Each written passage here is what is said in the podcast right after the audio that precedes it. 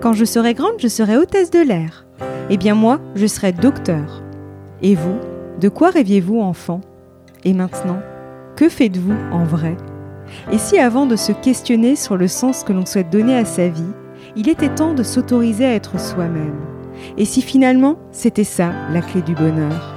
Je suis Sophie, après des années comme avocate, j'ai décidé de changer de vie pour devenir coach, conférencière et auteur. J'accompagne les personnes qui se sentent en décalage avec les autres à être soi et prendre leur place pour une vie choisie, riche et épanouie. Chaque jeudi, je partage avec vous, seul ou avec mes invités, des conseils et des réflexions pour mieux se connaître, cultiver sa confiance et son estime de soi et reprendre les rênes de sa vie. Votre état d'esprit représente 80% de la réussite des projets qui vous tiennent à cœur. Si vous vous remettez constamment en question, vous risquez de ne pas mettre en place les actions qui vous permettront de réussir vos projets. Or, votre réussite est le résultat direct de vos actions. Alors que si vous musclez petit à petit votre état d'esprit, vous allez devenir de plus en plus courageux et résilient. C'est ce qui va vous permettre d'aller au bout de ce à quoi vous aspirez. Comme j'ai pu le remarquer dans ma propre expérience, créer un projet quel qu'il soit n'est pas un sprint mais un marathon. Cela demande de ne pas lâcher, même si on peut être amené à réajuster les choses. Parce que oui, les choses ne se passent pas toujours comme nous avons pu l'imaginer. Parce que oui, il est aussi nécessaire de bousculer ses croyances pour avancer. D'où l'importance d'avoir un bon état d'esprit au quotidien. Dans cet épisode, j'avais envie d'éclaircir cette notion d'état d'esprit, de mindset, avant d'aborder la manière dont vous pouvez développer un bon état d'esprit, un bon mindset, pour dépasser ce qui vous freine, arrêter de vous auto-saboter et mettre en place ce qui est bon pour vous. L'objectif est de vous donner des clés pour bien démarrer la rentrée. Vous avez sans doute déjà entendu parler du mindset, que l'on traduit en français par état d'esprit. On en entend beaucoup parler dans l'entrepreneuriat. Pourtant, cela nous concerne tous, et ceux que l'on soit entrepreneur ou non. Avant de poursuivre, que faut-il entendre par état d'esprit? Selon moi, le terme état d'esprit est un peu limitant, puisqu'on a l'impression qu'il s'agit de l'état d'esprit du moment qui varie au cours de la journée et selon les jours. En fait, le mindset englobe l'ensemble de toutes les croyances que vous avez accumulées durant toute votre vie et qui déterminent la façon dont vous vous voyez et vous vous jugez, mais aussi dont vous voyez et jugez les autres. Comme vous pouvez le constater, le sujet est très large. Pourquoi est-ce important d'avoir un bon état d'esprit? Votre croyance, qui est à la base de tout, détermine vos pensées, qui émergent au quotidien, qui elles-mêmes vont déterminer vos actions, qui déterminent vos résultats. C'est une chaîne logique. Sur chacun des maillons de cette chaîne, on peut agir. Toutefois, plus on agit tard, et plus on va traiter le problème en surface. C'est comme une plaie sur laquelle vous allez mettre un pansement. Il s'agit d'une solution temporaire, mais qui n'est pas traitée à la racine. Alors que si on s'attaque directement aux croyances, qui sont à l'origine de la chaîne qui va suivre, vous pourrez avoir le choix. Soit de continuer à vivre avec ces croyances-là, même si elles vous limitent, soit de dire OK, cette croyance ne sert plus mes intérêts, je la déracine et je plante une nouvelle graine qui va faire émerger une nouvelle croyance, qui va servir à ce à quoi j'aspire aujourd'hui. Dans ce cas, toute la chaîne qui va suivre va se modifier. Alors comment avoir un bon état d'esprit? L'idée est d'adopter un état d'esprit de croissance plutôt qu'un état d'esprit fixe. Pour ma part, je préfère utiliser les termes mindset fixe et mindset de croissance. On en entend souvent parler dans l'entrepreneuriat. En réalité, c'est applicable dans toutes les sphères de sa vie y compris personnel. D'un côté, il y a l'état d'esprit fixe, c'est-à-dire qu'on va avoir la croyance qu'on est né avec certaines qualités ou certaines compétences qui ne changeront pas avec le temps. On peut repérer un tel état d'esprit derrière des phrases du type ⁇ Je suis comme ça, c'est dans ma personnalité, ça ne changera pas ⁇ Les personnes qui ont un état d'esprit fixe vont avoir tendance à se limiter, puisqu'elles ne remettent pas en question les choses. Alors l'idée n'est pas de jeter la pierre à qui que ce soit, en réalité ces personnes n'ont pas appris à remettre en question ce qu'elles savaient, ce qu'elles pensaient être juste, être vrai et être bon. Elles vont donc être constamment dans leurs croyances, dans leurs préjugés, leurs impressions, leurs émotions, leurs sentiments, sans jamais rien remettre en question. De l'autre côté, il y a l'état d'esprit de croissance, c'est-à-dire qu'on sait qu'on ne sait pas tout, et on se dit que nos compétences vont se développer au fur et à mesure de l'expérience qu'on va acquérir. Les personnes avec un tel état d'esprit tentent, itèrent, échouent, apprennent, tentent, itèrent, échouent, apprennent, etc. L'idée est finalement de se dire mieux vaut fait que parfait, et je ferai mieux la prochaine fois. Ce sont des personnes qui questionnent leur point de vue, la manière dont elles voient le monde, la manière dont elles l'appréhendent, la manière dont elles le comprennent, la manière dont elles interagissent avec les choses, leur intelligence émotionnelle, leur intelligence intellectuelle, leur intelligence spirituelle, etc. En quelque sorte, elles se challengent à remettre en question leurs croyances, ce qu'elles pensent être juste, être vrai et être bon, avec l'objectif d'élargir leur champ de vision et de connaissance. Vous devez certainement connaître dans votre entourage des personnes qui ont un mindset fixe et au contraire des personnes qui ont un mindset de croissance. Sans oublier qu'on peut avoir un mindset fixe pour certains sujets, alors qu'on peut avoir un mindset de croissance pour d'autres sujets. D'où l'importance de toujours prendre un peu de hauteur pour voir là où on se situe lorsqu'on se retrouve confronté à une problématique ou un blocage qui nous empêche d'avancer.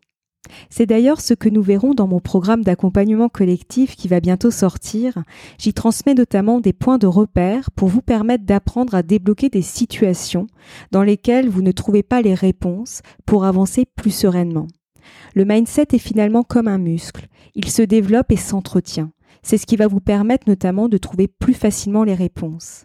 D'ailleurs, cet état d'esprit ne se construit pas uniquement en identifiant ses croyances limitantes et en les réinitialisant, mais aussi et surtout en passant à l'action. Sans le passage à l'action, on reste dans le concept, dans la théorie. D'où l'importance d'avoir un bon mindset. En effet, si on se contente de vivre à travers des croyances, une vision du monde que l'on avait il y a un an, deux ans, cinq ans, quinze ans, et si on n'arrive pas à nous remettre en question et à adopter de nouvelles croyances, de nouveaux modèles de pensée, on va se retrouver bloqué tôt ou tard dans l'avancée de ces projets. Au départ, je pense que la majorité de la population naît avec un état d'esprit fixe. C'est normal de grandir avec tout un système de pensée, de croyances, de vision du monde qu'on se forge à travers son éducation, son entourage, son expérience, sauf qu'il ne tient qu'à nous, à travers les lectures, de l'accompagnement, un peu de remise en question professionnelle et personnelle, pour basculer de l'état d'esprit fixe à l'état d'esprit de croissance. Aucun des deux états n'est immuable, on peut facilement passer de l'un à l'autre. Comment fait-on pour basculer d'un état d'esprit fixe à un état d'esprit de croissance? Je vais vous en parler à travers ma propre expérience personnelle. Lorsque je me suis lancée dans ma reconversion professionnelle et la construction de mon activité en tant qu'indépendante, j'ai été chamboulée dans mes croyances, dans mes convictions et aussi dans mes valeurs les plus profondes. Assez vite, j'ai constaté que certaines croyances qui avaient pu me servir dans le passé me freinaient à ce moment-là. J'ai également pris conscience que de nombreuses croyances limitantes, qui m'avaient accompagné toute ma vie, mais que je devais déconstruire à présent si je voulais mener à bien mes projets. C'est généralement derrière nos blocages que se nichent des croyances qui nous empêchent d'avancer. Parmi les croyances que j'ai dû déconstruire, il y a eu mon rapport à l'argent. Avec le recul, j'aurais pu m'en soucier bien plus tôt mais il a fallu que je lance mes premiers projets en tant qu'indépendante pour vraiment me questionner sur ma relation à l'argent. Parfois, on a besoin d'avoir des piqûres de rappel pour réagir. C'est vraiment là que j'ai réalisé que l'état d'esprit que l'on a à propos d'un sujet se transmet dans notre quotidien. Jusque-là, je faisais l'association argent égale sécurité, comme beaucoup de personnes. C'est souvent l'une des raisons qui nous pousse à rester dans un emploi qui ne nous correspond plus, je l'ai moi-même vécu avant de me lancer dans ma reconversion professionnelle. Sauf qu'avec une telle croyance, c'est difficile de créer un projet entrepreneurial sans alimenter la peur de manquer. Pour revisiter mon rapport à l'argent, je suis donc allée explorer d'autres points de vue que le mien. J'ai écouté des podcasts sur ce sujet et lu des livres, notamment anglo-saxons, qui parlaient de cette thématique. Je suis même allée à la rencontre d'entrepreneurs à succès pour comprendre quelles croyances les guidaient. N'oublions pas que nous avons tous notre propre réalité. Nous avons chacun des lunettes qui nous sont propres et qui nous permettent de voir la réalité d'une certaine manière. Ce qui est vrai pour l'un n'est pas vrai pour l'autre et inversement.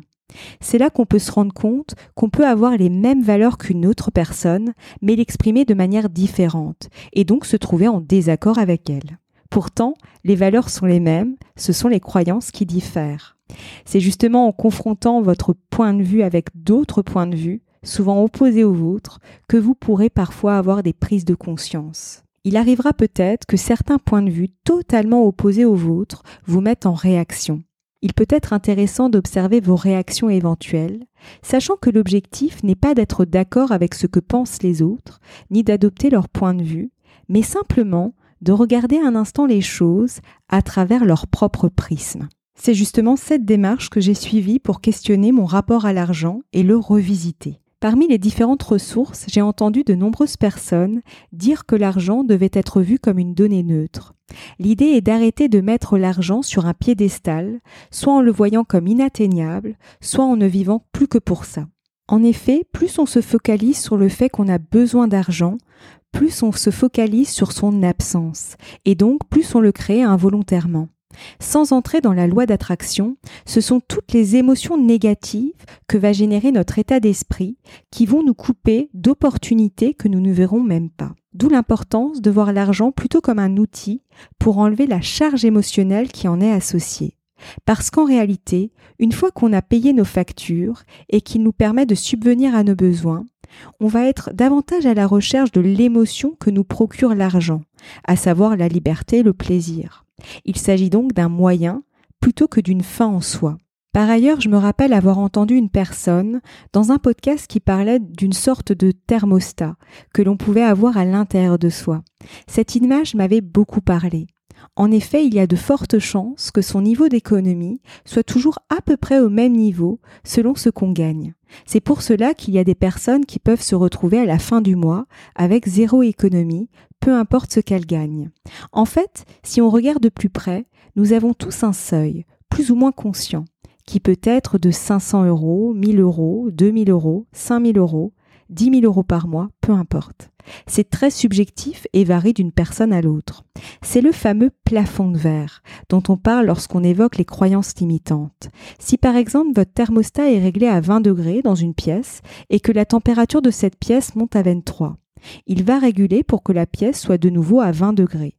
Que l'on monte ou que l'on descende la température, on va se retrouver dans cette température constante de 20 degrés. Donc si vous voulez gagner plus, il va falloir augmenter la capacité de votre thermostat. Ce mécanisme marche dans l'autre sens. En effet, si on perd, il y a de fortes chances qu'on finisse par retrouver le niveau auquel on était avant. C'est la raison pour laquelle certains milliardaires arrivent à reconstituer leur fortune après avoir été ruinés. En fait, c'est comme s'ils étaient programmés à être milliardaires. Finalement, cette image du thermostat est valable pour son rapport à l'argent, mais il est duplicable pour toutes les autres croyances limitantes. C'est pour maintenir ce thermostat que l'on va avoir tendance à s'auto-saboter. Tout cela est bien sûr inconscient. On va donc s'empêcher d'une manière ou d'une autre. Cela peut se matérialiser par de la procrastination, de la démotivation, etc. En fait, les manœuvres que notre mental va mettre en place sont infinies. C'est justement en prenant conscience de ces mécanismes d'auto-sabotage que vous allez pouvoir mettre de la conscience sur ce qui vous limite. La bonne nouvelle est que l'on peut agir sur ces croyances limitantes pour modifier la chaîne dont je vous ai parlé. Pour cela, il est important d'avoir un bon état d'esprit en privilégiant un état d'esprit de croissance. Si cet épisode vous plaît et qu'il vous semble être utile à d'autres personnes, n'hésitez pas à le partager. Je vous souhaite une très belle journée ou une très belle soirée et vous donne rendez-vous la semaine prochaine.